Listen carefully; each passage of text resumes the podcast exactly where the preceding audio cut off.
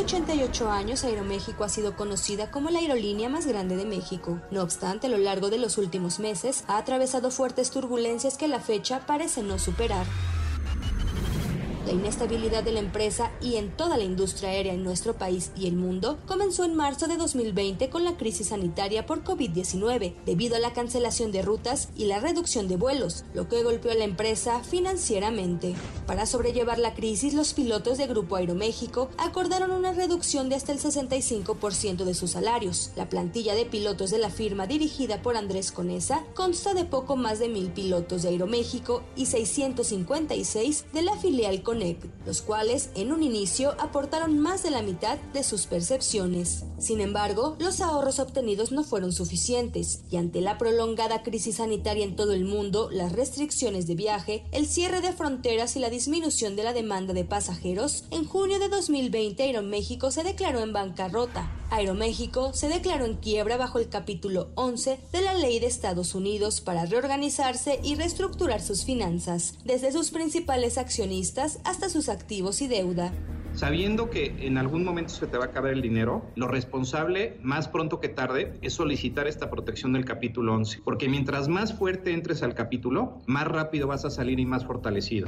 Para enero de 2021, como parte del proceso de reestructura de la empresa, se renegociaron las condiciones laborales. Los pilotos aceptaron despidos, reducciones salariales y menos prestaciones. Las reducciones sobre los contratos colectivos de trabajo tienen como vigencia cuatro años e incluyen la disminución de sueldo hasta en un 15%, reducción de viáticos, hospedaje y eliminación de prestaciones como uniformes y maletas. Finalmente, Aeroméxico salió del Chapter 11 en marzo de 2022 y anunció que había logrado reestructurarse con éxito y asegurar su viabilidad a largo plazo. Una vez más, Aeroméxico logró retomar el vuelo, como lo hizo en 1988 tras enfrentar una huelga y en 1995, luego de superar un fraude multimillonario. No obstante, una nueva turbulencia se registró por el repunte de contagios de COVID-19 entre su tripulación, por lo que al menos 260 vuelos fueron cancelados.